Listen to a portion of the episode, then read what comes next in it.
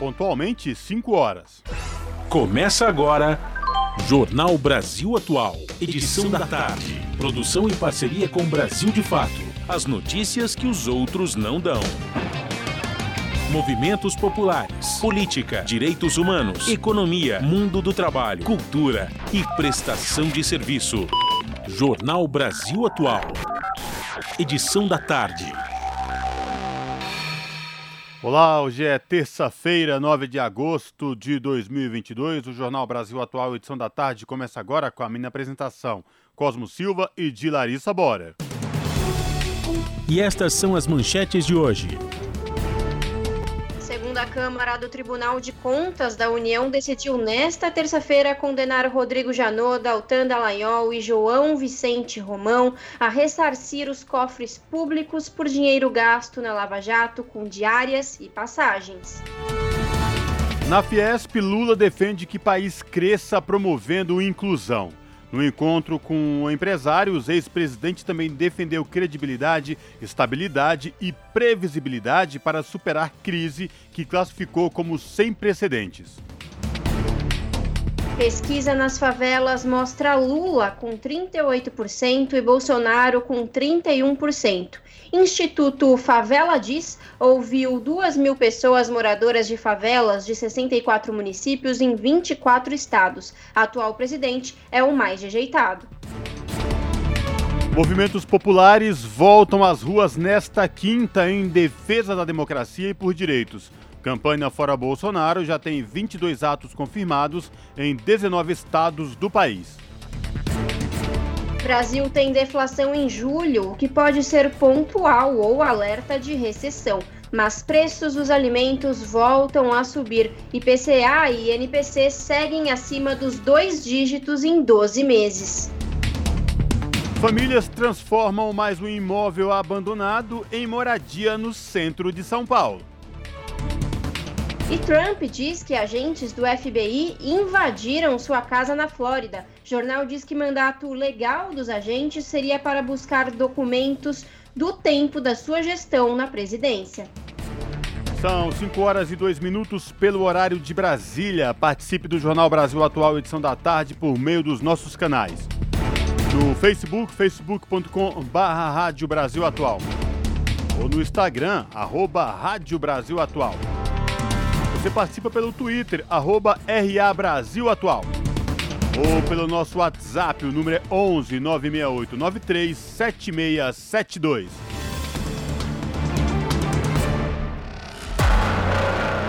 Você está ouvindo? Jornal Brasil Atual, edição da tarde. Uma parceria com Brasil de Fato. Na Rádio Brasil Atual. Tempo e temperatura. A tarde desta terça-feira aqui na capital paulista é de tempo fechado e friozinho. Os termômetros marcam 18 graus neste momento. Tem previsão de chuva com intensidade moderada forte agora no final da tarde, que se estende para o período da noite e da madrugada. E a temperatura na madrugada fica na casa dos 17 graus. Em Santo André, São Bernardo do Campo e São Caetano do Sul, tarde chuvosa, agora 17 graus.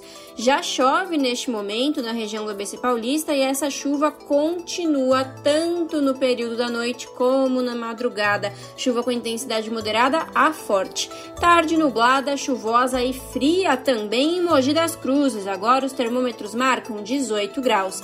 Essa chuva que cai agora em Mogi continua durante o período da noite e da madrugada. Chuva com intensidade moderada a forte. E a temperatura na madrugada fica na casa dos 16 graus. E em Sorocaba, região do interior de São Paulo, mesma coisa. A tarde desta terça-feira é de tempo nublado e chuvoso, agora 20 graus. Essa chuva que cai agora não dá trégua e continua no período da noite e da madrugada. E a temperatura fica na casa dos 17 graus na região de Sorocaba durante a madrugada. Logo mais eu volto para falar como fica o tempo nesta quarta-feira. Na Rádio Brasil Atual, está na hora de dar o serviço. São 5 horas e 4 minutos pelo horário de Brasília. Vamos saber a situação do trânsito aqui na cidade de São Paulo nesta terça-feira fria e com muita garoa na capital paulista e também na Grande São Paulo. A CT que é a Companhia de Engenharia de Tráfego aqui da capital, informa que neste exato momento são 52 quilômetros de lentidão em toda a cidade de São Paulo. As regiões que apresentam maiores índices de lentidão, a região sul com 19 quilômetros e oeste com 12 quilômetros de lentidão, respectivamente. Trânsito aqui na região da Avenida Paulista segue tranquilo até o momento que nos dois sentidos, tanto do Paraíso como quem vai no sentido da Consolação. E por conta do rodízio municipal aqui na capital, hoje não podem circular no centro expandido veículos com placas finais 3 e 4 situação de tranquilidade também no metrô aqui da cidade de São Paulo. O metrô informa que todas as linhas operam em situação de tranquilidade sem nenhuma intercorrência para os passageiros. E esta mesma situação se repete nos trens da CPTM, que é a Companhia Paulista de Trens Metropolitanos, que atende a capital e a Grande São Paulo, incluindo o ABC Paulista. Todas as linhas de trem também operam em situação de tranquilidade para os passageiros. E essa situação de tranquilidade no trânsito de São Paulo, no trem e no metrô não se repete nas rodovias Anchieta e Imigrantes. A Ecovias, que é a concessionária que administra o sistema Anchieta Imigrantes, informa que neste exato momento a concessionária instalou a operação comboio em vigor aí pela rodovia Anchieta para quem vai para a Baixada Santista. E o, o trecho de serra na região, tanto pela rodovia Anchieta como rodovia dos Imigrantes, é bem complicado de visibilidade aí para o motorista. A Ecovias pede atenção redobrada. Quem vem da Baixada Santista rumo ao ABC ou a capital, pela rodovia Anchieta e rodovia dos imigrantes, o trânsito é tranquilo. Porém, no trecho de serra, há pouca visibilidade com muita neblina.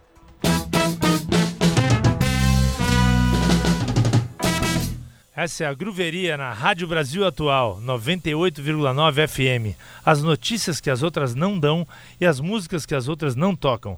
Participe da programação pelo WhatsApp 96893 7672. Jornal Brasil Atual. Edição da tarde. 5 horas mais 7 minutos. A segunda Câmara do Tribunal de Contas da União decidiu nesta terça-feira condenar o ex-procurador-geral da República, Rodrigo Janot, o ex-procurador Deltan Dallagnol e o procurador João Vicente Romão a ressarcir os cofres públicos por dinheiro gasto pela força-tarefa da Lava Jato com diárias e passagens. O caso é apurado desde 2020 pelo tribunal e o relatório do ministro Bruno Dantas foi aprovado nesta terça por quatro votos a zero. Outros sete procuradores foram inocentados. Para o ministro Bruno Dantas e o subprocurador-geral do Ministério Público de Contas, Lucas Furtado, houve irregularidades nos pagamentos das diárias e das passagens em razão do dano aos cofres públicos. O ressarcimento deverá ser de 2,8 milhões de reais. Dallagnol tinha a intenção de se candidatar a deputado federal nas eleições de outubro. No entanto, essa condenação muda o cenário e o enquadra na lei da ficha limpa, deixando-o inelegível por oito anos, caso não consiga reverter a situação. 5 horas e 8 minutos e a Justiça do Trabalho condenou uma administradora de cartões de descontos em um milhão de reais por fraude no registro de empregados e concorrência desleal. Segundo o Tribunal Regional do Trabalho da Segunda Região em São Paulo, a empresa, conhecida como Max Planet, que recorreu, não registrava para economizar, caracterizando o chamado dumping social. Assim, o juiz substituto Igor Cardoso Garcia, da Quinta Vara do Trabalho de Cubatão, no litoral paulista, identificou exploração de mão de obra. O magistrado lembrou que vários vendedores ficaram sem a carteira assinada. Outros empregados se mantiveram como microempreendedores individuais, as chamadas MEIs. Ele lembrou que a empresa, que integra um grupo empresarial, preferiu ignorar os termos legais. E movimentos populares voltam às ruas nesta quinta em defesa da democracia e por direitos. Campanha Fora Bolsonaro já tem 22 atos confirmados em 19 estados do país. A reportagem é de Nicolau Soares, com locução de Daniel Lamir. Nesta quinta-feira, dia 11, as ruas de ao menos 19 capitais serão palco de manifestações pela democracia em defesa de eleições livres e contra a violência política. Inicialmente convocados pelos movimentos populares, sociais e sindicais, organizados na campanha Fora Bolsonaro para o dia 6, os atos foram adiados para acontecerem na mesma data da leitura da carta às brasileiras e aos brasileiros em defesa do Estado Democrático de Direito, que já recebeu mais de 800 mil assinaturas até o momento. De acordo com Raimundo Bonfim, coordenador da CMP, Central de Movimentos Populares, a campanha vem realizando desde que Bolsonaro assumiu atos em defesa da democracia para pressionar pela vacinação contra a Covid-19 e denunciando a fome e o desemprego, e agora voltam às ruas contra a escalada do autoritarismo da ameaça de não respeitar as eleições.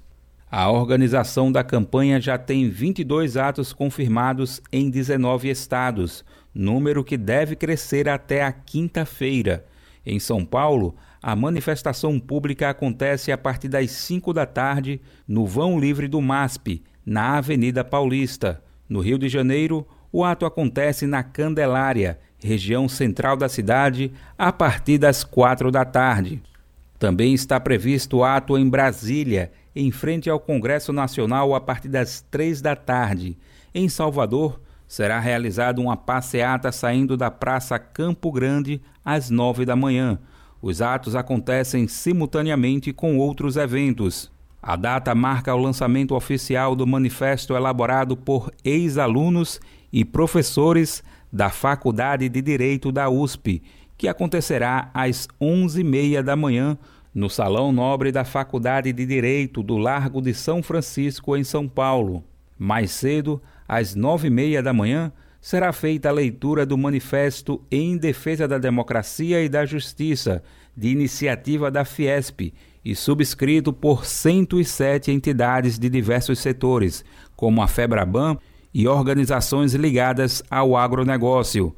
O documento já foi publicado em alguns dos maiores jornais do Brasil na semana passada. Confira horários e endereços dos atos confirmados para esta quinta-feira na versão online desta matéria, no site brasildefato.com.br. Da Rádio Brasil de Fato, com reportagem de Nicolau Soares de São Paulo. Locução: Daniel Lamir.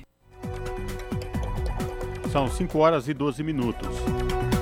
Pesquisa inédita G10 Favelas, Favelas diz, divulga nesta terça-feira, revela, aliás, divulgada nesta terça-feira, revela que o ex-presidente Luiz Inácio Lula da Silva do PT lidera a disputa presidencial nas favelas brasileiras com 38% das intenções de voto entre esses eleitores. O petista é seguido pelo atual presidente Jair Bolsonaro do PL, que está sete pontos atrás com 31% dos votos. Em terceiro, isolado, aparece o ex-governador e ex-ministro Ciro Gomes, do PDT, com 7,05% da preferência. Os demais concorrentes não atingiram 2% dos votos. É o caso da senadora Simone Tebet, do MDB, proferida por 1,40% dos moradores das favelas. O levantamento foi realizado entre 28 de julho e 4 de agosto. O Instituto Favela Diz também fez simulações de segundo turno com os nomes dos quatro candidatos mais bem posicionados na pesquisa. Em todos os cenários, o ex-presidente Lula saiu vitorioso. O Favela Diz ouviu por telefone 2 mil pessoas moradoras de favelas de 64 municípios, distribuídos entre as 24 das 27 unidades da federação. O índice de confiabilidade da pesquisa é de 95%. O levantamento está registrado no Tribunal Superior Eleitoral. O Instituto de Pesquisa Favela Diz foi criado neste ano com o objetivo de realizar levantamentos entre as classes C, D e E.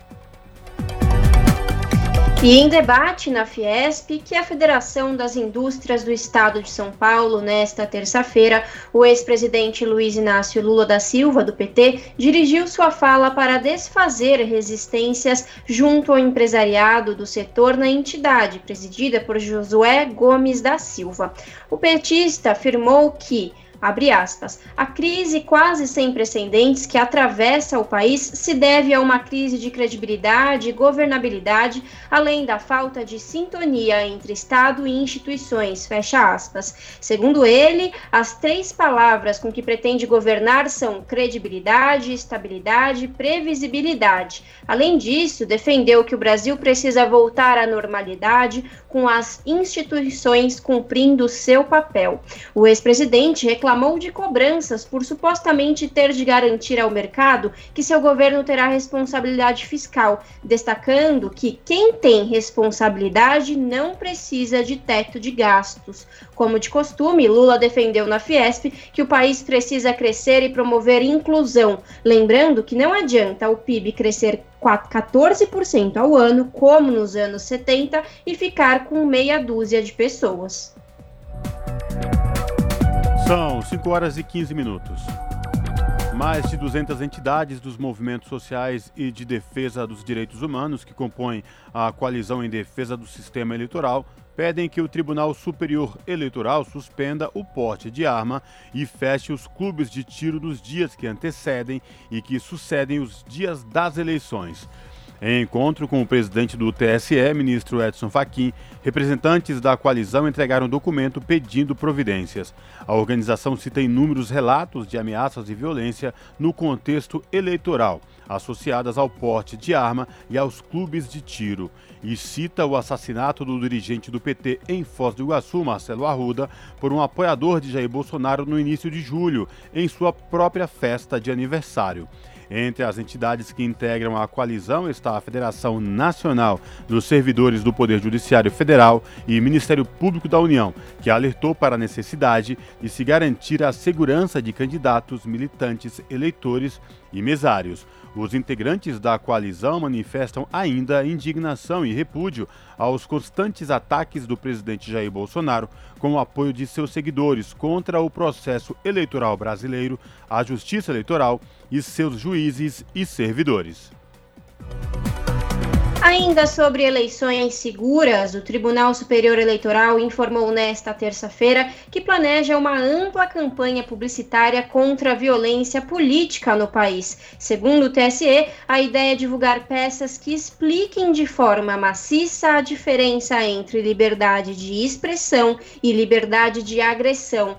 O objetivo é esclarecer à população o conceito de liberdade de expressão e os direitos e deveres dos cidadãos. A campanha publicitária, de acordo com o TSE, também explicará que tipo de conduta é proibida, como incitação a crimes, ameaças, agressões e todo tipo de manifestações que atentem contra a liberdade de expressão durante a campanha eleitoral e na votação também. Auxiliares do TSE já receberam orientação para procurar agências e formatar essa campanha que poderá ser veiculada ainda este mês, segundo o planejamento do tribunal.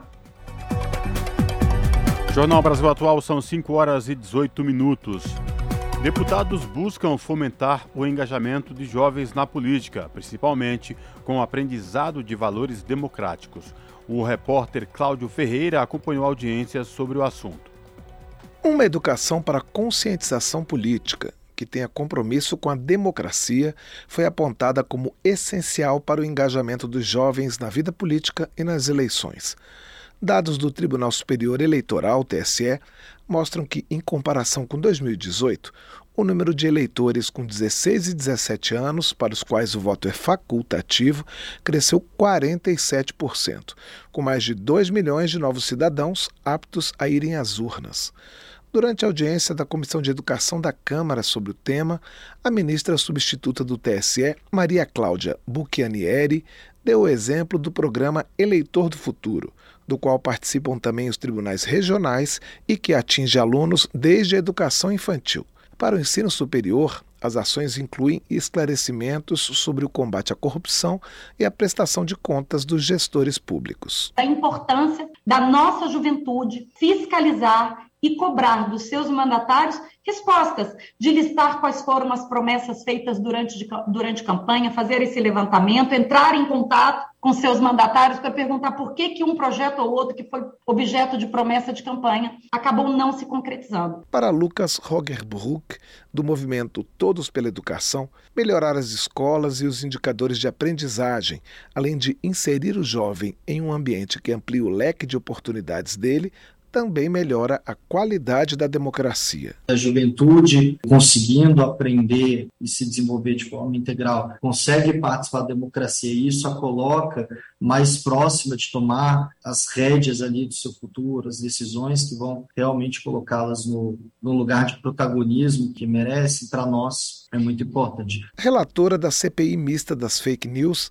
a deputada Lídice da Mata, do PSB da Bahia, que mediou o debate na Comissão de Educação, salientou a forte presença dos jovens nas redes sociais e, em decorrência disso, a necessidade de democratizar o acesso ao que ela chamou de informação real. A criança de hoje já nasce conectada e, portanto, rapidamente ela se transforma num especialista, entre aspas, das redes sociais, das diversas plataformas e cada vez mais vai se desenvolver nessa direção. Por isso mesmo, uma boa formação da juventude no debate e nos valores democráticos fará com que nós possamos preparar a sociedade para o enfrentamento das fake news, para o enfrentamento da desinformação. Carlos Eduardo Sobral, da Superintendência da Polícia Federal no Ceará, também participou das discussões na Comissão Parlamentar Mista de Inquérito sobre a disseminação das fake news. Ele alertou que aos jovens deve ser esclarecido que as discordâncias são permitidas, mas não o ódio a quem pensa diferente, para que eles se tornem bons produtores de informação. Nós estamos tratando da violência que visa espantar o bom debate democrático, a violência que tende a impedir a fala, impedir a manifestação, impedir a participação das pessoas. Isso é muito preocupante. Nós estamos chamando o jovem a participar e se ele entrar no ambiente de conflagração, se ele entrar no ambiente onde ele é impedido de se manifestar, a tendência é que ele se ausente do espaço e aqueles que gostariam de impedir a democracia conseguirão alcançar o seu intento. Thais Bernardes, diretora de Relações Institucionais da União Nacional dos Estudantes, a UNE, comemorou a adesão dos jovens ao processo eleitoral, já que, segundo ela, as eleições gerais deste ano serão importantes para o futuro da educação. Ela conta que só uma manhã de mobilização em uma escola do entorno do Distrito Federal resultou em 300 novos títulos de eleitor. Da Rádio Câmara de Brasília, Cláudio Ferreira. 5 horas mais 22 minutos. E em batalha de podcasts, Anitta exibe áudio de Lula no pod delas e Bolsonaro mente no Flow. Na mesma tarde, cantora e presidente são recebidos em programas de grande audiência na internet. Mais informações com Paulo Motorim. A cantora Anitta reforçou seu apoio ao candidato ao Palácio do Planalto, Luiz Inácio Lula da Silva, do PT, na tarde da segunda-feira, dia 8, durante entrevista ao Pod Delas, podcast comandado por Tata Staniek e Bruno Unzueta. Em dado momento da conversa, Anitta disse que tinha uma surpresa para as apresentadoras. Ela disse que tinha feito um convite para uma pessoa participar do podcast, sem que Tata e Bruna soubessem quem era. Em seguida, Anitta colocou para tocar uma mensagem de áudio do ex-presidente, afirmando que teria vontade de conversar sobre as questões do país no pod delas e contando com a própria Anitta na edição.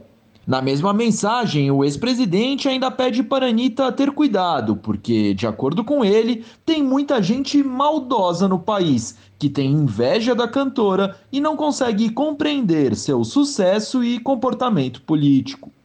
A entrevista de Anitta ao pod delas foi ao ar no mesmo horário em que era veiculada uma entrevista do presidente Jair Bolsonaro, do PL, ao Flow Podcast.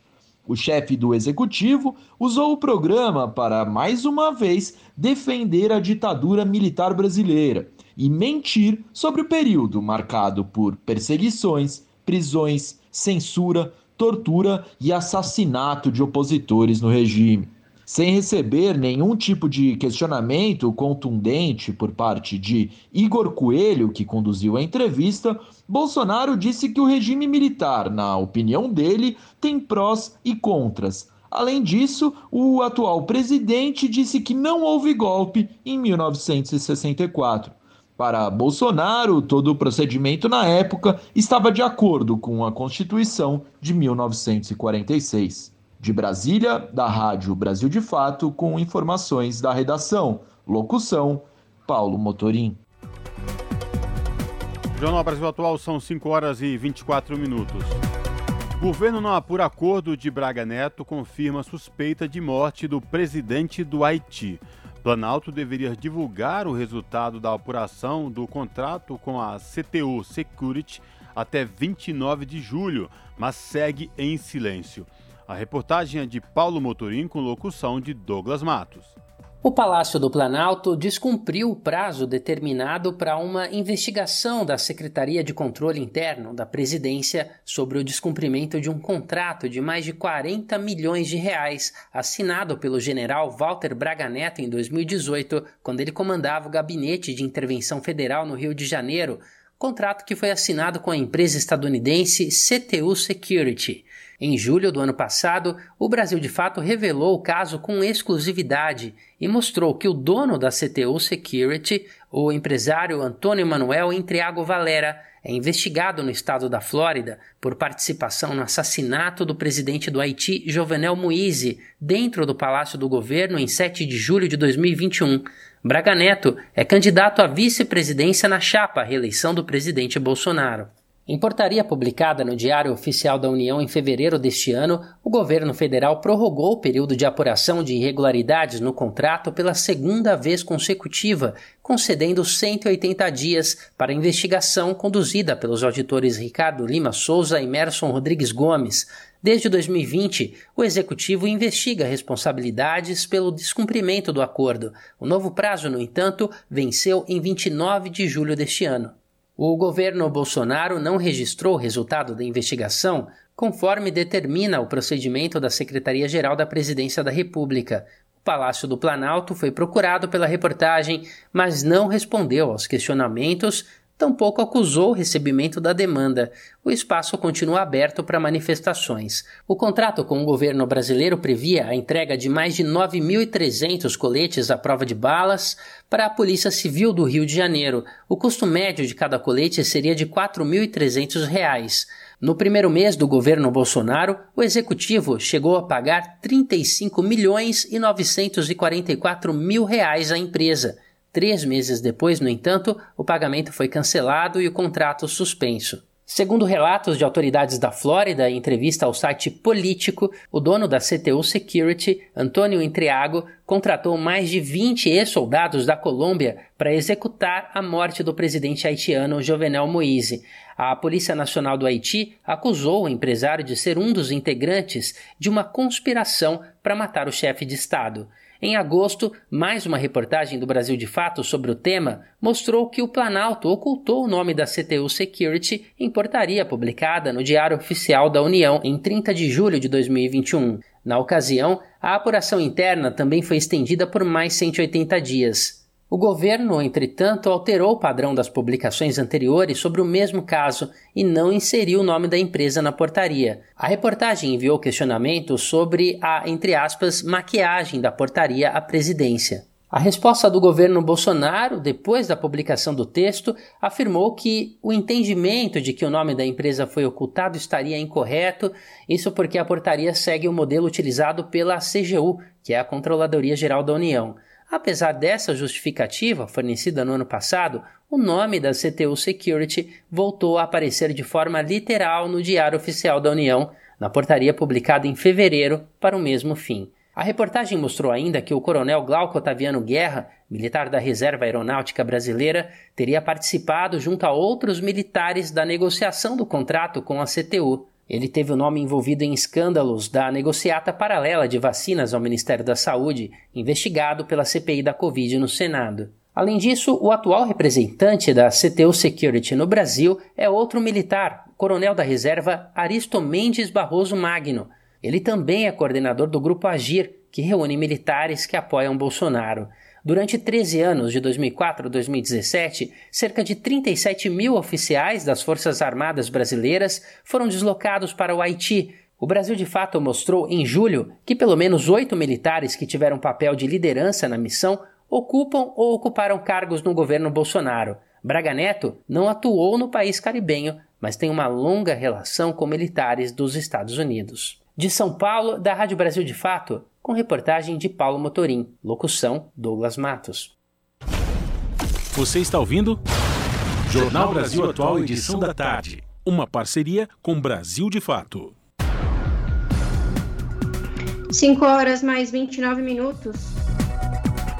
O IPCA que é o Índice Nacional de Preços ao Consumidor Amplo, indicador oficial da inflação no país, teve em julho sua menor taxa da série histórica, iniciada em 1980, com queda de 0,68%.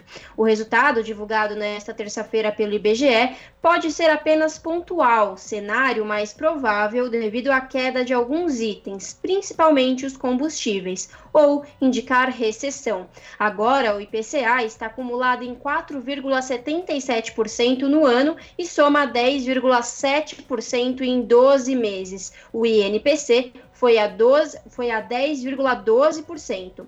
Segundo o gerente da pesquisa, Pedro Kislanov, a redução de 20 centavos anunciada pela Petrobras em julho e a redução do ICMS sobre combustíveis e energia afetou dois dos grupos que compõem o IPCA, habitação e transportes. Alimentação e bebidas, por sua vez, subiu 1,30% no mês passado, com impacto de 0,28 ponto na taxa geral.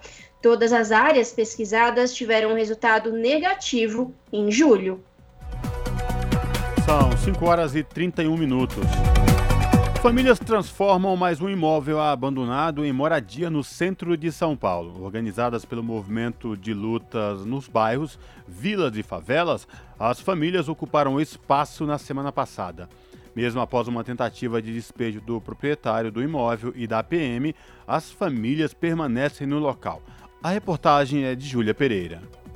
Na última semana, famílias do movimento de luta nos bairros, vilas e favelas transformaram mais um prédio abandonado no centro de São Paulo em moradia. O imóvel, onde antes funcionava um local para prostituição, não cumpria a função social há pelo menos cinco anos, de acordo com relatos dos moradores dos arredores. Organizadas, as famílias ocuparam o espaço de forma gradual desde o início da semana passada. Mas na madrugada de sexta para sábado, o proprietário, juntamente à Polícia Militar, tentou despejar o grupo do local sem decisão judicial.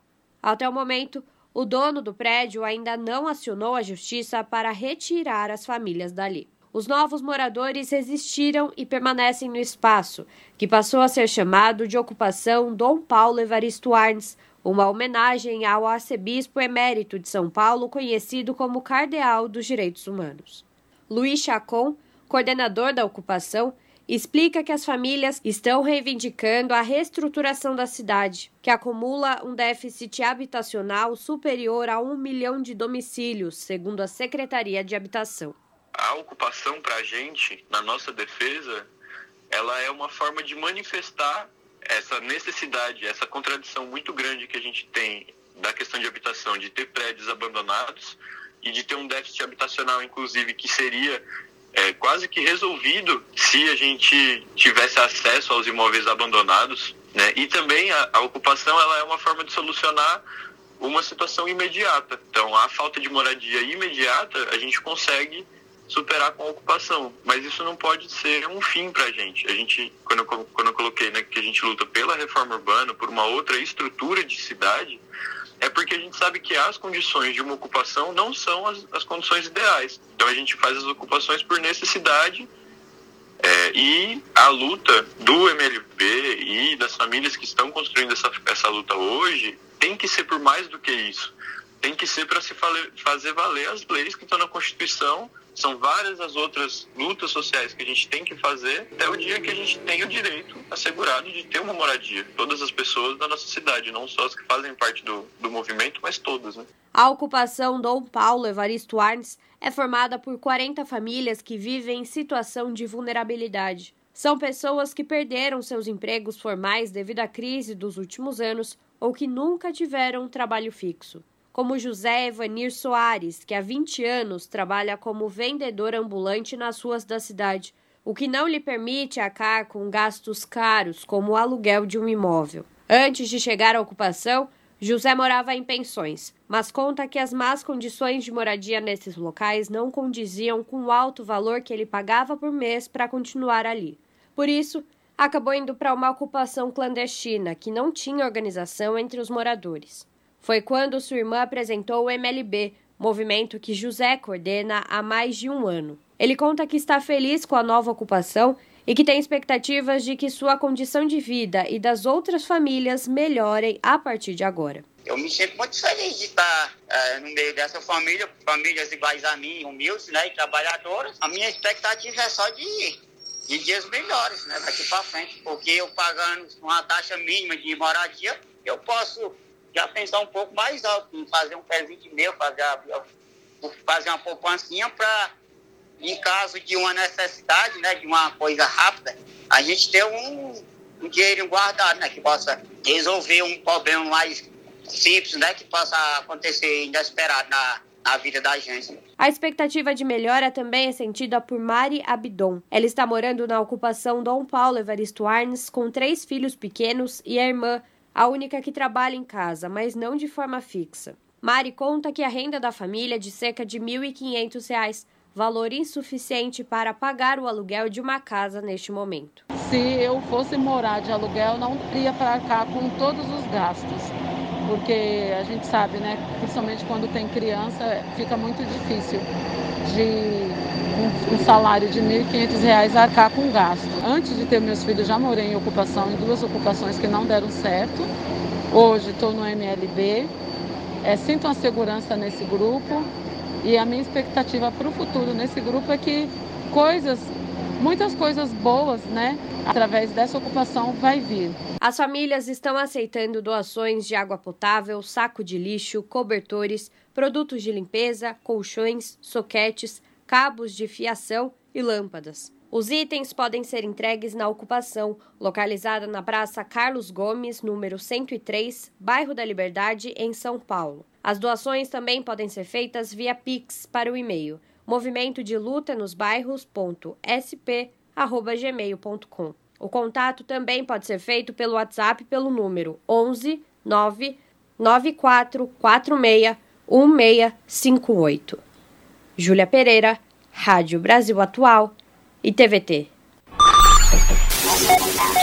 Custo de vida, emprego e desemprego, cesta básica, tarifas públicas, salário mínimo. Agora, na Brasil Atual, a análise do DIEESE. E agora, no Jornal Brasil Atual, vamos falar com Ana Georgina Dias, supervisora do escritório do DIEESE na Bahia. Ana analisa a decisão do governo Bolsonaro liberar a contratação de empréstimo consignado com o Auxílio Brasil, que começa a ser pago hoje em parcelas de 600 reais até dezembro.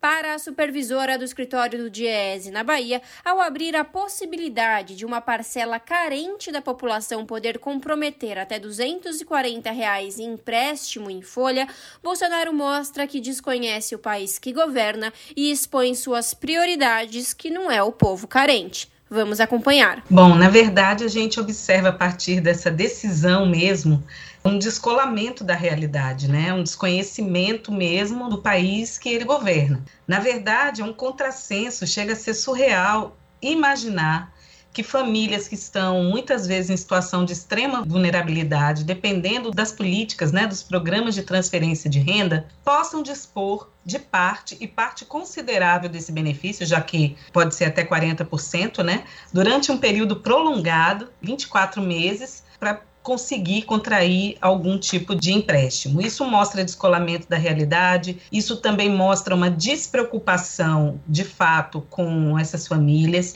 e mais uma vez também a gente percebe o caráter eleitoreiro dessas medidas. Além dessa questão do auxílio Brasil, ele também, nessa medida provisória, aumenta o limite de endividamento para é, aposentados e pensionistas do INSS e também para os próprios trabalhadores do setor público e do setor privado. Então, na realidade, é um grande estímulo ao endividamento da população como um todo no momento em que, por conta da queda na renda, mesmo daqueles ocupados, mesmo das pessoas que têm um vínculo de trabalho, digamos, mais estável, a gente tem uma renda, um rendimento médio em queda, e no momento em que a gente tem inflação corroendo fortemente parte né, do poder de compra da população brasileira, um chamado endividamento. E com taxas de juros que, pelo menos pela prévia, que alguns bancos que dizem que vão aderir né, a essa modalidade de crédito têm, pelo menos de maneira é, exploratória, tem fixado, são taxas de juros que, mesmo sendo de consignado, que deveriam ser taxas bem baixas, porque tem garantia, podem ser, às vezes, três vezes aquele consignado que já é a taxa do consignado cobrado, por exemplo, para aposentados e pensionistas do INSS. Imagine que uma família que muitas vezes dorme na fila por meses, por dias, para conseguir ser incorporada a esses programas de transferência de renda, com desemprego ainda extremamente elevado, a gente precisa lembrar que mais de 10 milhões de pessoas estão desocupadas, mesmo aqueles que trabalham, os ocupados com renda muito baixa, necessitam de fato desse auxílio. Então, comprometer por um tempo tão grande uma parcela que é quase a metade dos 600 reais que vão ser liberados como Auxílio Brasil, até 240 reais, que é 40%, podem ser comprometidos com essa modalidade de crédito. Então, não é razoável imaginar que alguém que dependa desse benefício possa abrir mão de uma parcela tão considerável da renda e por um tempo tão grande. Dois anos é muito tempo. E lembrando também que não há garantia de tempo que você vai permanecer recebendo esse auxílio. A gente tem visto aí nos últimos, sobretudo no último mês, esse pacote de bondades do governo, né? Mas a gente sabe que tem prazo de validade. Isso é basicamente até dezembro, então as pessoas precisam ter muita cautela. E eu diria isso não só para as pessoas que são beneficiárias é, do Auxílio Brasil, ou aquelas que recebem é, benefício de prestação continuada, mas eu diria também para aposentados, pensionistas, trabalhadores e trabalhadoras que tiveram também suas margens aumentadas para o crédito. E, sobretudo, no momento em que nós temos, é, a gente já viu que a taxa do consignado não é tão baixa, né? E nós temos aí juros crescentes ao longo do tempo. Então, não é uma boa ideia. Lembrar que os programas de transferência de renda são extremamente importantes, mas mais importante até é a continuidade. Não adianta a gente ter aumento de benefício com prazo de validade. Não adianta esse benefício com valor mais alto não conseguir alcançar todas as famílias que nesse momento estão numa situação de extrema vulnerabilidade. É preciso que exista um projeto de país, é preciso que exista possibilidades concretas de que essas pessoas possam trabalhar, que elas possam ter sua subsistência garantida com trabalho, com os programas de transferência de renda que são muito importantes, mas que isso faça parte de um projeto de país não seja alguma coisa extremamente pontual e com uma clara finalidade eleitoreira. Acabamos de ouvir Ana Georgina Dias, supervisora do escritório na Bahia do DIESE, Departamento Intersindical de Estatísticas e Estudos Socioeconômicos, aqui no jornal Brasil Atual. São 5 horas e 42 minutos e a gente continua repercutindo aqui no Jornal Brasil Atual, edição da tarde, o empréstimo consignado do Auxílio Brasil. Beneficiário do programa social pode acabar comprometendo renda futura por dinheiro imediato. Quem traz os detalhes é Vinícius Konchinski, com locução de Daniel Lamir. O governo federal deve autorizar nos próximos dias que bancos passem a fazer empréstimos com prestações descontadas diretamente dos pagamentos do Auxílio Brasil. O presidente Jair Bolsonaro, do PL, já sancionou a lei que cria esse tipo de crédito e o Ministério da Cidadania divulgou as primeiras regras sobre seu funcionamento. O ministro Ronaldo Vieira Bento anunciou que não haverá qualquer limite de juros para os empréstimos. E isso exigirá que os interessados nesse serviço financeiro tenham atenção redobrada para que o crédito não vire um problema no futuro. Pelo menos cinco perguntas podem ser feitas antes de pensar na contratação. Posso pagar? É mesmo necessário? E se eu perder o benefício? Preciso pagar para obter empréstimo? Quais as condições do empréstimo? O economista Miguel Oliveira, diretor da ANEFAC, Associação Nacional dos Executivos de Finanças, Administração e Contabilidade explica a especificidade desta modalidade de empréstimo.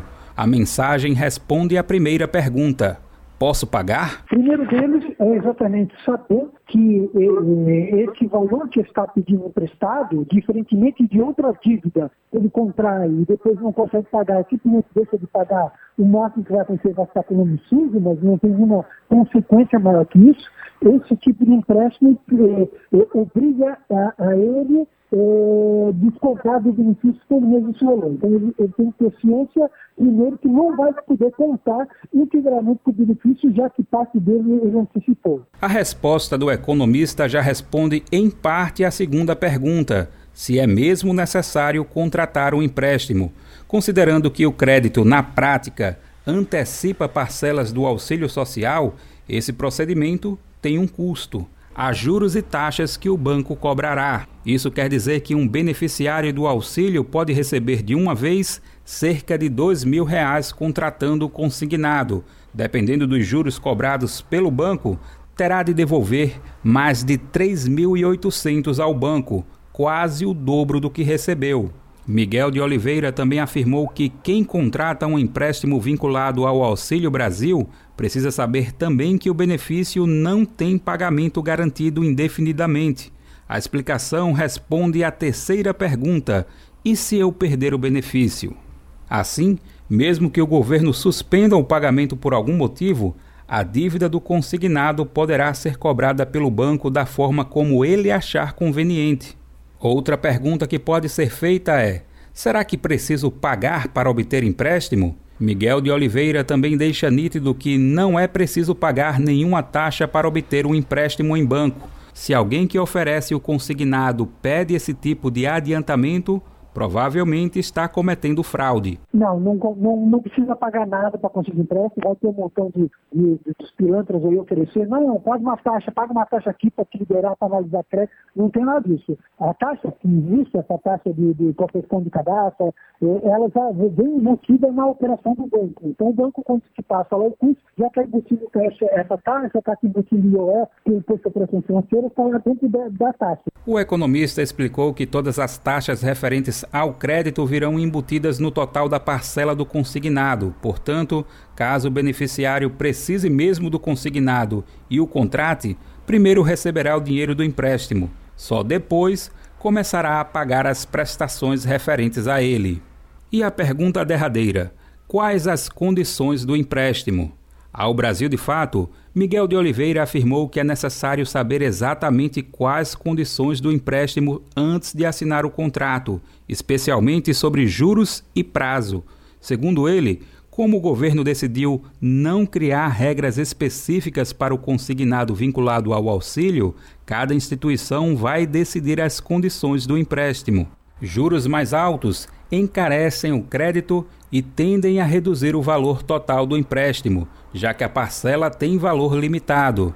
Já prazos mais longos fazem com que, ao final, o beneficiário do Auxílio Brasil acabe comprometendo mais o seu benefício com os pagamentos. Miguel de Oliveira, aliás, disse que parte dos beneficiários do Auxílio Brasil não tem familiaridade com crédito bancário ou contas sobre juros. Por isso, ele considera temerária a iniciativa do governo de vincular o benefício social a empréstimos e considera que a medida acabará agravando o endividamento de famílias no país, que já está em nível recorde. Do Recife, da Rádio Brasil de Fato, com reportagem de Vinícius Konchinski. Locução: Daniel Lamir. Esse é o Jornal Brasil Atual, edição da tarde. Uma parceria com Brasil de Fato. 5 horas mais 48 minutos. Dia Internacional dos Povos Indígenas foca no papel da mulher em conhecimentos tradicionais. Da ONU News em Nova York, Mônica Grayley. Este 9 de agosto é o Dia Internacional dos Povos Indígenas. O tema desse ano é o papel das mulheres indígenas na conservação e transmissão dos conhecimentos tradicionais. Em mensagem de vídeo, o secretário-geral da ONU, Antônio Guterres, lembra que elas são as guardiãs de sistemas tradicionais de alimentação e remédios naturais. They are champions of indigenous languages and cultures. Para Guterres, são também as mulheres indígenas que transmitem as línguas e as culturas dos povos indígenas e defendem o meio ambiente e os direitos humanos. O chefe da ONU afirma que, sem dar voz às mulheres indígenas, vai ser impossível alcançar a equidade e sustentabilidade, como previsto na Agenda 2030 de Desenvolvimento Sustentável.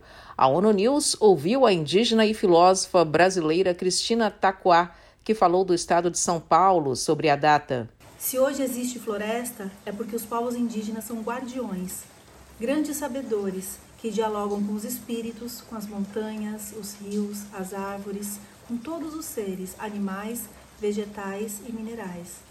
O dia 9 de agosto deve ser lembrado como uma forma de resistência, uma resistência onde todas as avós, todas as mães, no momento do parto, trazem as crianças ao mundo com uma sabedoria ancestral. A ONU Mulheres lembra que a transmissão do conhecimento indígena é passada de geração a geração pelas mulheres como um valor imensurável. E apesar do compromisso internacional para preservar e proteger a cultura e tradições indígenas, ainda existe exploração desses recursos. Em alguns países, objetos sagrados dos indígenas são usados, ameaçados ou patenteados para uso comercial sem autorização. Este março, a Comissão sobre o Estatuto da Mulher encorajou Estados-membros a assegurar que as perspectivas de todas as mulheres e meninas indígenas e rurais fossem levadas em consideração. Da ONU News, em Nova York, Mônica Grady. Jornal Brasil Atual, edição da tarde, 5 horas e 51 minutos. O 9 de agosto é o Dia Internacional dos Povos Indígenas. A data foi criada pela ONU após mobilizações indígenas de todo o mundo para interromper os ataques aos seus povos e comunidades.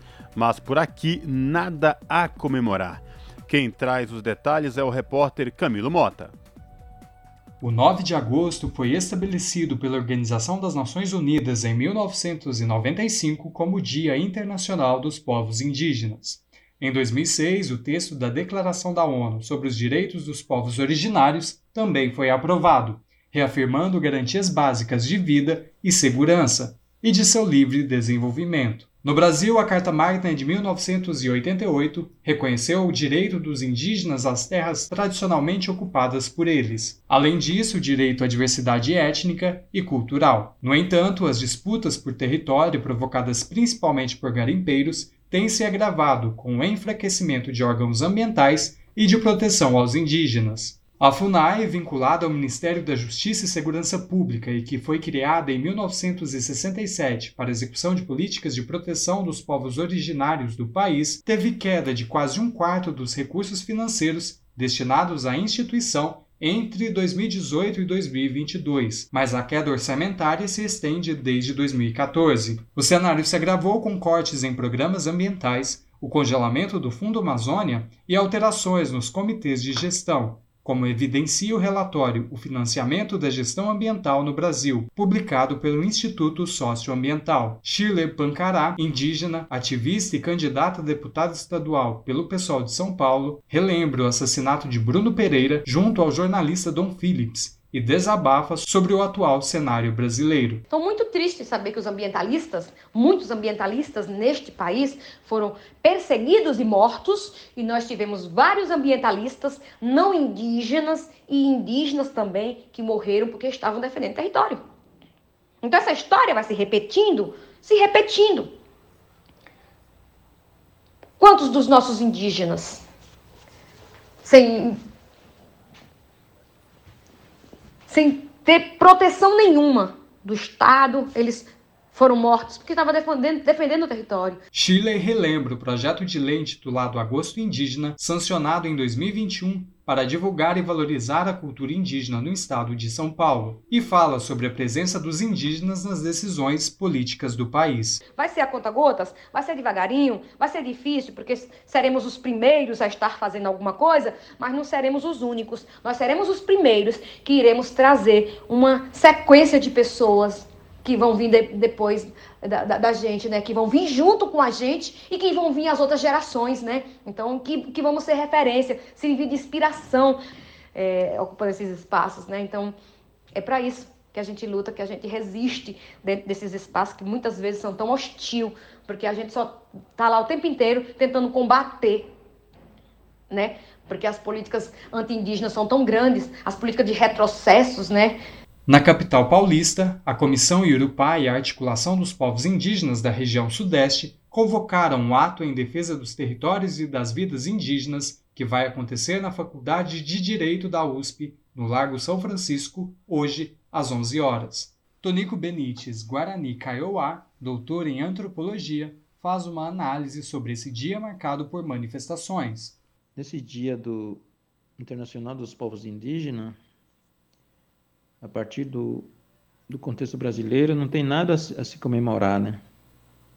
É, somente esse dia serve, essa data internacional dos povos serve para se manifestar, para fazer denúncia, avaliar ações do Estado, como é que o Estado age para exterminar os povos indígenas, a violações de direito promovida é, pelo próprio Estado através do seu sistema, né?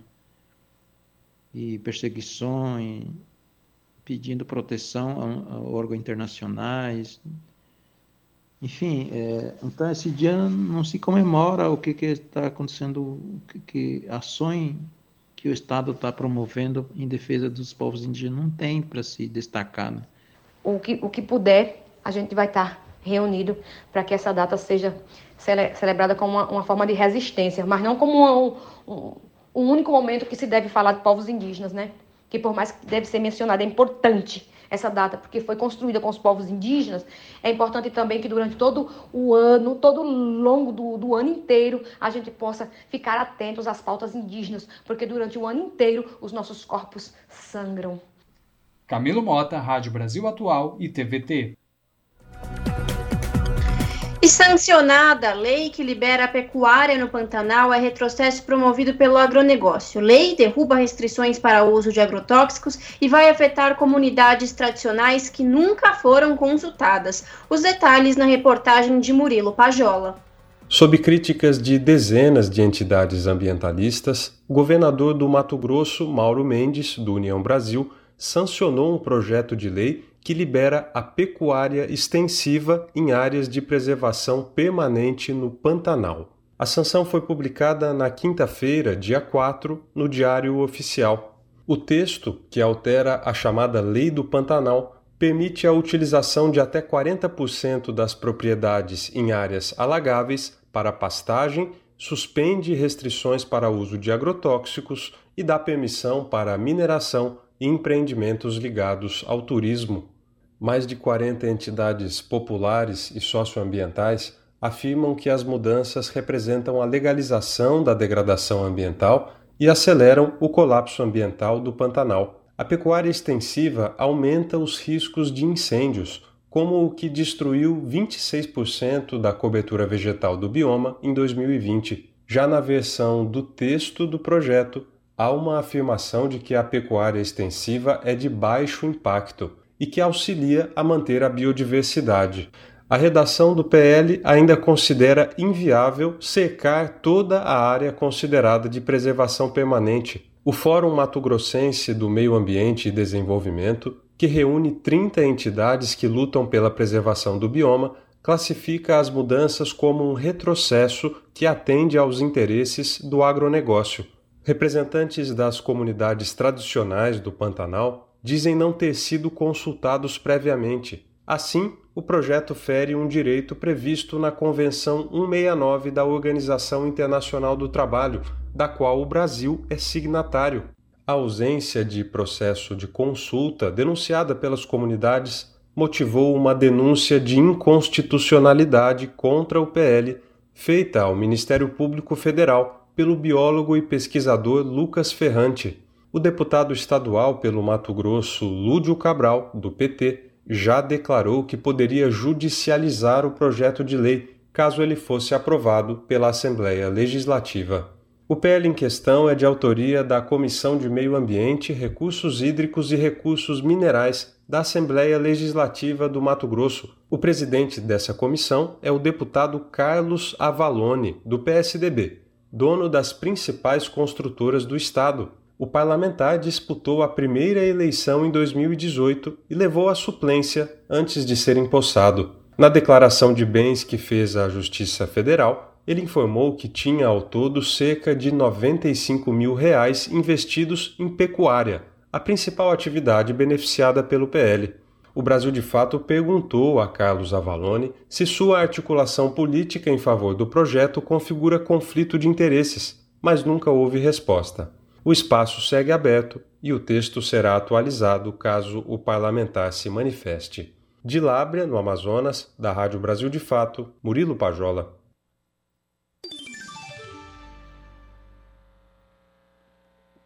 Pontualmente, 18 horas. Rádio Brasil Atual. Para sugestões e comentários, entre em contato conosco por e-mail redação@jornalbrasilatual.com.br ou WhatsApp DDD 11 96893 7672. Acompanhe a nossa programação também pelo site redebrasilatual.com.br.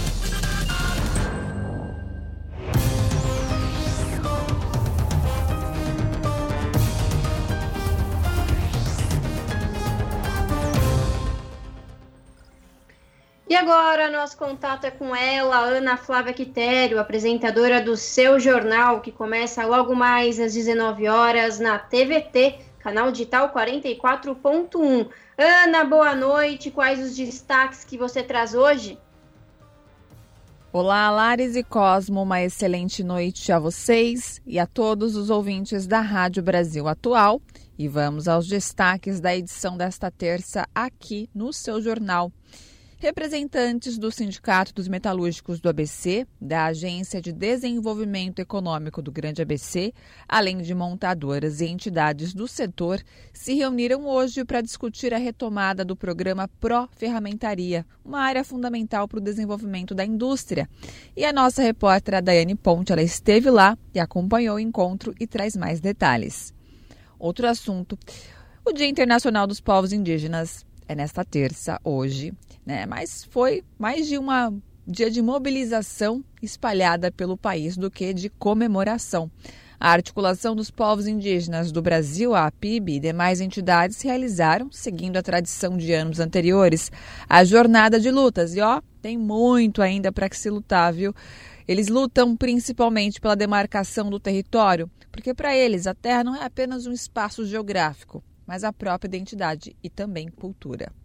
E para encerrar, por quase 60% dos bancários, para quase, desculpa, 60% dos bancários, a prioridade nas negociações com os banqueiros neste ano é o aumento da PLR, que é a participação nos lucros e resultados. Claro, né, em período de crise econômica, os trabalhadores veem esse direito como uma oportunidade de dar uma respirada ainda mais para os bancários que faturaram aí na casa de bilhões durante a pandemia. E está previsto na Constituição Federal, né, a PLR, Importante lembrar né, que foi regulamentada depois de muita luta e é uma conquista dos trabalhadores. Bom, essas e outras reportagens completas vocês acompanham pontualmente às sete da noite comigo no seu jornal.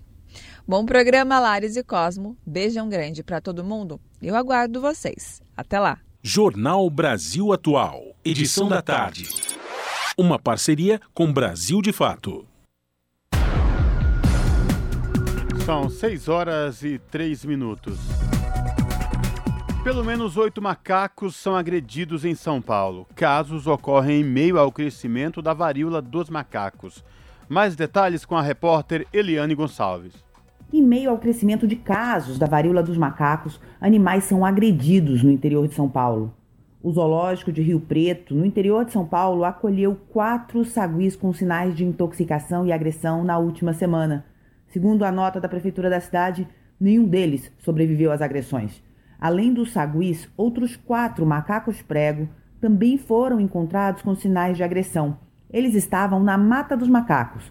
Um morreu no local e outros três foram resgatados e seguem em observação. Um deles teve a perna quebrada e precisou ser operado.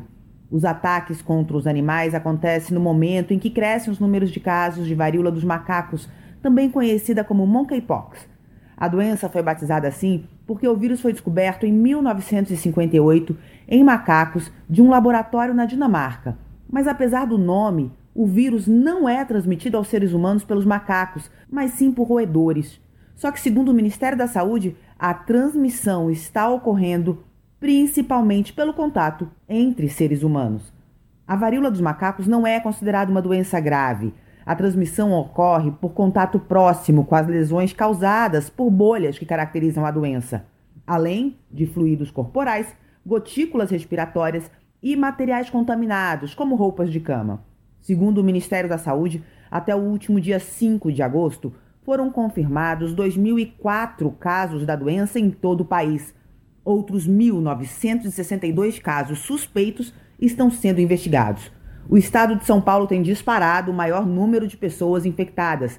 São 1.501 casos confirmados e mais de 700 em investigação. Da Rádio Nacional em São Paulo, Eliane Gonçalves. Pois é, por conta dessa ignorância humana, a porta-voz da Organização Mundial de Saúde, a epidemiologista Margaret Harris, informou nesta terça-feira que o atual surto de varíola dos macacos, que ocorre em diversos países do mundo, representa um risco de transmissão que vem de humanos e condenou ataques a animais. Harris informou ainda que a preocupação atual sobre a doença deve se concentrar no fato de que a varíola dos macacos está sendo transmitida na população humana e o que os humanos devem se atentar a medidas sanitárias de proteção ao vírus. De acordo com a porta-voz da OMS, o órgão está avaliando, junto com especialistas, adotar um novo nome para a varíola dos macacos depois que cientistas escreveram uma carta à organização solicitando uma nova nomenclatura. Repórter SUS: O que acontece no seu sistema único de saúde? As sucessivas quedas nos índices de alcance da vacinação contra a poliomielite podem levar o Brasil a voltar a ter registros da doença. Desde 2015, a cobertura vacinal em solo nacional está abaixo do mínimo recomendado pela OMS, a Organização Mundial da Saúde, que é de 95%. Fora desse patamar, a população não pode se considerar protegida. De acordo com o presidente da Sociedade Brasileira de Imunizações, há várias causas para o fenômeno conhecido como hesitação vacinal. Juarez Cunha explica que isso ocorre quando há vacina disponível, mas as aplicações não acontecem, e um dos motivos é a falta de conhecimento sobre as doenças. Então, em 2019, a Organização Mundial de Saúde já colocava como uma das 10 ameaças da saúde global a hesitação vacinal. E as causas são múltiplas, mas as principais, e aqui cabe bem para a polio, uma delas né, é a complacência, que eles chamam de 3 Cs. A complacência que é a falsa sensação de segurança de doenças que as pessoas nunca viram e, e, nem conhecem, e nunca viram e não conhecem porque foram vacinadas, né? Acham que daí não precisam vacinar seus filhos ou se vacinar. Então, polio é um exemplo disso. Segundo certificação da OMS, o Brasil não tem relatos de infecções desde 1989 e é considerado livre de circulação do poliovírus desde 1994. Mas o vírus ainda circula no planeta e o risco é real. Até mesmo países com cobertura vacinal superior, como Israel e Estados Unidos, registraram casos neste ano. Dados coletados em 2021 mostram que a primeira dose da vacina chegou a apenas 67% do público-alvo no Brasil. Os reforços tiveram resultados ainda piores, chegaram somente a pouco mais da metade das crianças. A erradicação da poliomielite foi uma conquista histórica para a saúde pública brasileira, que sofreu com surtos durante todo o século XX. Entre 1968 e 1989, por exemplo, foram registrados mais de 26 mil casos. Foi somente na década de 1980, com o incentivo de iniciativas internacionais, que tiveram início as campanhas massivas para a vacinação de todas as crianças de até 5 anos. Depois disso, Em apenas três anos, a incidência caiu para quase zero. Em 2021, o país completou 10 anos de uso da vacina injetável, com o vírus inativado para as primeiras doses. O método mais eficaz e seguro substituiu as conhecidas gotinhas, que contêm o vírus atenuado. Mas o avanço de uma década não pode ser comemorado frente à baixa cobertura vacinal. Para Juarez Cunha, presidente da Sociedade Brasileira de Imunizações, o país está em risco. Para que ela não volte, a gente precisa sim ter cobertura de 95%, que é aquilo que também a gente sempre fala, que a proteção das vacinas ela passa não só pela proteção do indivíduo, mas da coletividade, para a gente poder ter aquela proteção de grupo, né, imunidade coletiva. E para isso a gente precisa ter também altas coberturas vacinais. Então, termos uma cobertura vacinal de 80% ou menos, que vários locais é bem menos que isso, é um risco muito grande para o nosso país de retorno da polio. Além dos baixos índices de imunização, pesa no Brasil a falta de saneamento básico. Quase metade da população não tem coleta de esgoto e 35 milhões de pessoas não têm água tratada. A poliomielite é transmitida principalmente pela boca, por meio do contato com fezes contaminadas ou com gotículas de uma pessoa infectada. Água e alimentos podem ser meios de propagação. Depois que o vírus entra na corrente sanguínea, o caminho está aberto para que ele chegue ao sistema nervoso. Os sintomas mais leves são febre, dor de garganta, náusea, vômito e constipação mas nas formas mais graves, que atingem principalmente crianças com menos de 5 anos, a doença causa paralisia, geralmente nas pernas. De São Paulo, da Rádio Brasil de Fato, Juliana Passos e Nara Lacerda. As notícias que os outros não dão. Jornal Brasil Atual. Edição da tarde. Uma parceria com Brasil de Fato. Jornal Brasil Atual, edição da tarde, 6 horas e 10 minutos. Secretário-geral emitiu nota lamentando perda de vidas nos ataques aéreos de Israel com foguetes do grupo Jihad Islâmica Palestino e outros militantes e elogia anúncio de cessar-fogo entre Gaza e Israel. ONU News em Nova York, quem traz os detalhes é Mônica Grayley. O líder das Nações Unidas saudou o cessar-fogo anunciado entre Gaza e Israel nesse fim de semana. Antônio Guterres afirmou em nota divulgada pelo seu porta-voz que está profundamente triste com as mortes e ferimentos, incluindo de crianças, durante os ataques. Ele mencionou os bombardeios de Israel e as ofensivas com foguetes de Gaza por parte do movimento Jihad Islâmica Palestina e de outros grupos militantes. Guterres afirmou que a violência causou uma emergência humanitária. Cruzamentos para Gaza foram fechados e os cortes de energia elétrica estão afetando a operação de hospitais, escolas e abrigos para deslocados. Centenas de prédios e casas foram destruídos ou danificados nos ataques e milhares de pessoas ficaram desalojadas. O secretário-geral da ONU expressou condolências profundas às vítimas da violência e aos familiares. Segundo agências de notícias, dezenas de palestinos morreram, incluindo crianças. A coordenadora humanitária na região, Lynn Hastings, diz que mais de 100 palestinos ficaram feridos, assim como sete israelenses. Em sua nota, a secretária-geral da ONU elogiou o Egito pelos esforços de coordenação para o cessar-fogo, ajudando a restaurar a calma. Guterres pediu a todos os lados que respeitem o cessar-fogo e reafirmou o compromisso da ONU com o alcance de dois Estados vivendo lado a lado pacificamente e com base em resoluções das Nações Unidas. Da ONU News, em Nova York, Mônica Grayley. E México volta a pedir visto físico, físico para brasileiros entrarem no país.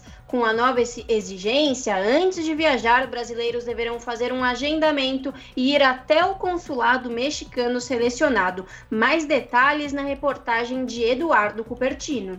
Brasileiros que desejam viajar ao México a partir do próximo dia 18 deverão apresentar visto físico impresso no passaporte para entrar no país. Desde dezembro, era necessária apenas a autorização eletrônica obtida digitalmente no site do Instituto Nacional de Imigração do México. Com a nova exigência, antes de viajar, brasileiros deverão fazer um agendamento e ir até o consulado mexicano selecionado. O problema é que, no momento, já não há mais vagas para a solicitação. Esse é o caso de Keila Rizia, empregada pública de 37 anos.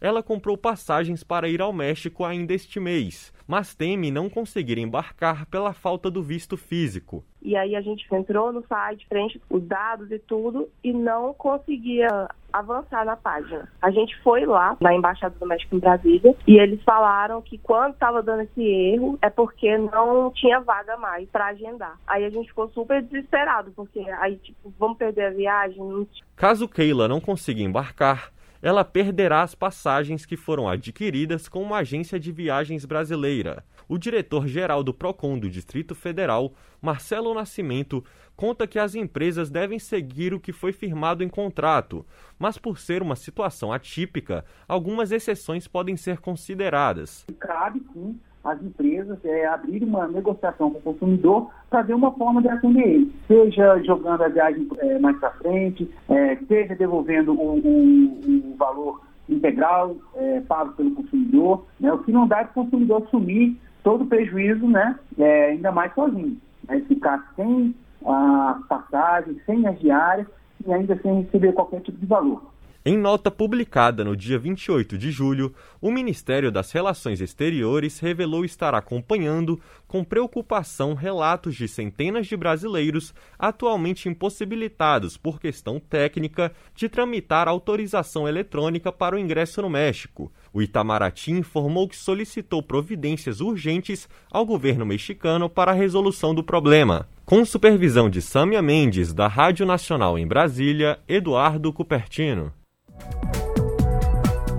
São 6 horas e 15 minutos. Mandato de Petro e Marques inicia com altas expectativas do povo colombiano. Com desejo de melhorias na área social e menos violência, primeiro governo de esquerda do país recebe legado desafiador. Os detalhes com Lucas Weber posse de Francia Marques e Gustavo Petro gerou euforia na Praça de Bolívar, no centro de Bogotá. Em todo o país, centenas de pessoas indígenas, afrocolombianas, jovens de bairros populares e famílias inteiras deixaram suas casas para abarrotar as principais praças e parques, um acontecimento sem precedentes na Colômbia. Entre gritos, aplausos, danças e lágrimas, os colombianos acompanharam a chegada do presidente à Casa de Narinho. O novo governo representa a esperança de milhões de colombianos, principalmente as classes marginalizadas, os chamados ninguéms, as diversidades étnicas e sexuais, os excluídos. A chegada do primeiro governo de esquerda na Colômbia após mais de 200 anos de vida republicana foi marcada pelo discurso do novo chefe de Estado, que reafirmou que a paz é possível se a política de combate às drogas for alterada. Trabalharei para alcançar a paz verdadeira verdadeira e definitiva, como ninguém, como nunca antes. Vamos cumprir o acordo de paz e seguir as recomendações do relatório da Comissão da Verdade. O governo da vida é o governo da paz. A paz é o sentido da minha vida e é a esperança da Colômbia. Não podemos falhar com a sociedade colombiana. Os mortos merecem isso. Os vivos precisam disso. A vida deve ser a base da paz, uma vida justa e segura, uma vida para viver de forma feliz, para que essa felicidade e o progresso sejam a nossa identidade. Para que a dicha e o progresso sejam nossa identidade. O presidente esteve acompanhado da primeira-dama Verônica Alcócer e dos filhos, diante de delegações internacionais dos presidentes do Chile, Argentina, Equador e Bolívia e do rei da Espanha. Ele prometeu que não permitirá que a desigualdade e a pobreza que dominam a Colômbia continuem sendo naturalizadas. O governo do cambio será descentralizado. O governo da mudança será descentralizado. Eu prometo que estaremos e trabalharemos em todo o país de Letícia até Punta Galinas, de Cabo, Mangalares até a ilha São José, é doloroso a ausência do Estado em muitas partes do país e já chega. Vou trabalhar para que o local de nascimento não condicione o seu futuro e para que o Estado possa dizer que está presente em todos os cantos da Colômbia. E para que o Estado diga presente em cada rincão de Colômbia. O presidente dos colombianos prometeu que este será um governo com tolerância zero à corrupção. A cerimônia de posse foi marcada por simbolismos, como a espada de Simão Bolívar, representando a unidade dos povos da América Latina, e a promessa de um governo popular que trabalhará pela unidade da Colômbia. De São Paulo, da Rádio Brasil de Fato, com informações da redação. Locução Raquel Setz. 18 horas mais 18 minutos diz que agentes do FBI invadiram sua casa na Flórida. Jornal diz que mandado legal dos agentes seria para buscar os documentos do tempo de sua gestão na presidência. Os detalhes com Lucas Weber. O ex-presidente dos Estados Unidos, Donald Trump, declarou que uma de suas propriedades, localizada na Flórida, foi alvo da execução de um mandado de busca na segunda-feira, dia 8. Trump estabeleceu residência no local após deixar a Casa Branca. Ele não estava no imóvel no momento da ação dos agentes do FBI. Nas suas palavras, Trump diz que sua linda casa está cercada, invadida e ocupada por um grande grupo de agentes do FBI. Ele alega ainda que teve seu cofre arrombado. No texto, o ex-presidente diz que a busca não foi anunciada e não era necessária ou apropriada. O republicano escreveu ainda que tal ataque só poderia ocorrer em, abre aspas, países quebrados do terceiro mundo, fecha aspas. Em outros trechos, Trump criticou o sistema judiciário e o que ele considerou como ala de esquerda radical do Partido Democrata, que não quer que ele concorra à presidência em 2024. De acordo com o jornal New York Times, a busca tem relação com documentos sigilosos que Trump teria levado consigo quando deixou a Casa Branca.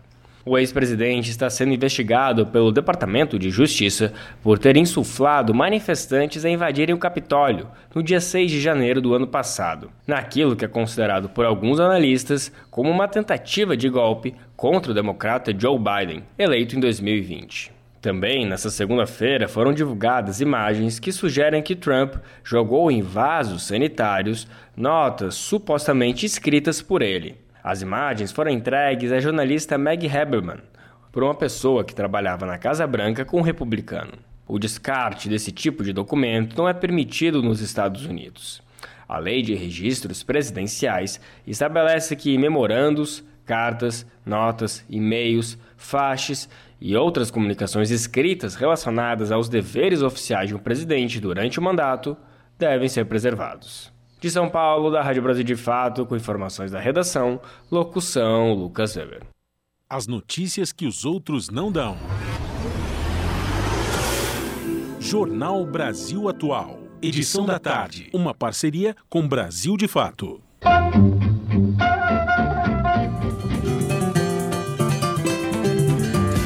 Mosaico Cultural, uma produção Rádio Agência Brasil de Fato.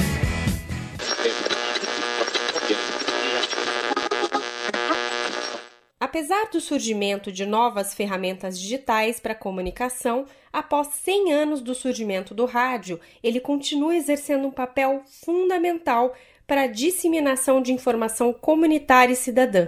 Segundo pesquisa Cantar 2021, 80% da população brasileira ouve rádio. Além do alcance e rapidez, um dos aspectos importantes para o consumo radiofônico é a identificação com os conteúdos veiculados. Um dos exemplos disso são as rádios do MST, o Movimento dos Trabalhadores Rurais Sem Terra, que fazem parte do cotidiano e da cultura de quem vive no campo em assentamentos da reforma agrária. Assim, são veiculados conteúdos noticiosos e de entretenimento de interesse das famílias camponesas. As primeiras experiências de rádio datam da década de 1980. O MST começou a produzir e veicular programas de alcance nacional, como é o caso da Rádio Aparecida, em emissoras comerciais e também a instalação de rádios postes em acampamentos e assentamentos. Na versão nos postes, a programação é reduzida e a transmissão é feita por meio de alto-falantes fixados em postes da comunidade. A jornalista Aline Oliveira está à frente da executiva nacional da Frente de Rádios do MST e fala sobre o objetivo das rádios comunitárias hoje. A comunicação ela deve ser incorporada como um direito dos trabalhadores do campo, né? É uma ferramenta de luta, de organização das nossas comunidades, dos nossos assentamentos, dos nossos acampamentos, além de cumprir um papel importante, né, de levar à sociedade nossas conquistas e a nossa cultura sem terra. As nossas rádios elas têm esse, esse papel de ser rádios comunitárias populares que defendem a classe trabalhadora, que tem um lado, né? Não são rádios é, imparciais, são rádios comunitárias que de fato trazem o debate das comunidades, os anseios, né?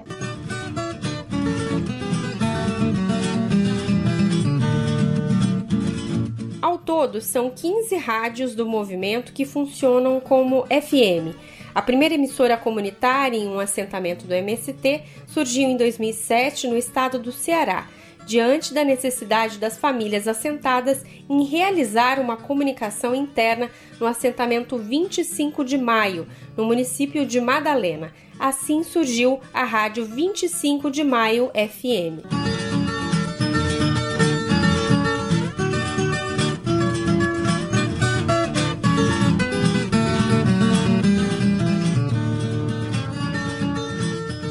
Renato Araújo, militante do MST e comunicador popular da 25 de maio, ressalta que a emissora é feita pelos assentados e com uma linguagem voltada para a comunidade. Ela é um marco para a luta sem terra, é na luta aí pela democratização da comunicação. Ela é uma rádio comunitária livre, atendendo aí todo o nosso assentamento e também tendo alcance é, nos assentamentos e comunidades rurais circunvizinhas. E o principal desafio dela nesse momento é fazer uma narrativa popular das informações e que seja mais acessível ao povo, sendo ela construída, guiada pelos camponeses do nosso assentamento. Aline ressalta que o MST inclui na programação a formação política, debates sobre temas atuais da conjuntura nacional, internacional e local que vão para além da reforma agrária. A primeira ação após a implantação de uma rádio é envolver movimentos populares, cooperativas e coletivos de saúde do território e criar uma programação que inclua essas vozes que vai de música a programas jornalísticos. Nós sempre tentamos colocar em nossas rádios programas relacionados às mulheres, à luta das mulheres, ao combate à violência contra as mulheres, aos sujeitos LGBTQIA+, as crianças sem terrinhas, o combate à violência às crianças, a programação temos nas escolas do campo, né? Sempre procuramos entender o espaço da rádio como um espaço plural, onde tem espaço para todos os sujeitos. Aline explica que de 2019 até agora, devido ao momento político e econômico que o Brasil está, as rádios comunitárias cumprem essa tarefa de despertar para o pensamento crítico. Ela fala que desde a pandemia, as emissoras têm feito uma ampla campanha nos assentamentos para estimular a vacinação e no combate à desinformação procurar trazer questionamentos sobre aquilo que é, é, é muitas vezes difundido por as maiores autoridades, inclusive do país, né? é o caso de algumas fakes criadas pelo próprio presidente. Isso ficou muito nítido quando, se, quando a gente iniciou a campanha em nossos territórios, utilizando nossas rádios, no combate às fakes relacionadas, às fake news relacionadas à vacina. E a gente sempre defende muito de que a gente precisa fazer dos nossos espaços de formação, de difusão, né, esse instrumento de esclarecer, de, de de garantir que a verdade seja dita a qualquer custo, né? Além disso, Aline afirma que as rádios tiveram importância também nas escolas do campo. Ela conta sobre a experiência no Ceará. Tivemos uma rádio que utilizou, um, iniciou esse processo de educação via rádio, quando viu que nossos, nossos educandos e educandas do assentamento não conseguiam é, participar das aulas remotas através do Google Meet e aí nós passamos a ter semanas de aulas através do rádio. É óbvio que essa metodologia ela, ela teve que se readaptar, mas nós ficamos muito contentes com esse uso né, do rádio como um instrumento de educação popular. De Minas Gerais para a Rádio Brasil de Fato, Anelise Moreira. Se você gosta do nosso jornalismo independente e quer rever nossas entrevistas e reportagens, acesse o canal da Rádio Brasil Atual no YouTube. Nosso endereço é youtube.com/barra Rádio Brasil Atual. Ajude a nossa voz ser cada vez mais forte e ir cada vez mais longe. Inscreva-se em nossos canais, curta e compartilhe o conteúdo Rádio Brasil Atual e TVT. Rádio Brasil Atual e TVT Compromisso com a notícia, compromisso com a democracia, compromisso com você. Na Rádio Brasil Atual. Tempo e temperatura. Quarta-feira na capital paulista será um dia chuvoso e gelado. Tem previsão de chuva com intensidade moderada forte durante todo o dia. A temperatura máxima será de 18 graus e a mínima de 12 graus. Frio e chuva também em Santo André, São Bernardo do Campo e São Caetano do Sul. A quarta-feira será totalmente nublada, com chuva moderada forte durante todo o dia, com máxima de 18 graus e mínima de 11 graus. Mesma coisa na quarta-feira na região de Mogi das Cruzes. O tempo continua nublado, frio e chuvoso. Chuva que vai e volta durante todo o dia, com intensidade moderada a forte, com máxima de 18 graus e mínima de 11 graus. E na região de Sorocaba, interior de São Paulo, a quarta-feira será fria e chuvosa. A previsão de pancadas de chuva com intensidade moderada a forte também durante todo o dia. Aquela chuvinha que vai e volta, com máxima de 18 graus e mínima de 12 graus. Larissa Borer, Rádio Brasil Atual. Chegou ao fim mais uma edição do Jornal Brasil Atual, edição da tarde, que teve em mim a apresentação Cosmo Silva e de Larissa Borer nos trabalhos técnicos. Ele, o Fabião das Massas, Fábio Balbini. Você fica agora com o Papo com Zé Trajano e na sequência, seu jornal na TVT, canal 44.1 digital na Grande São Paulo e pelo YouTube da TVT, youtube.com barra Rede TVT. Tchau, até amanhã!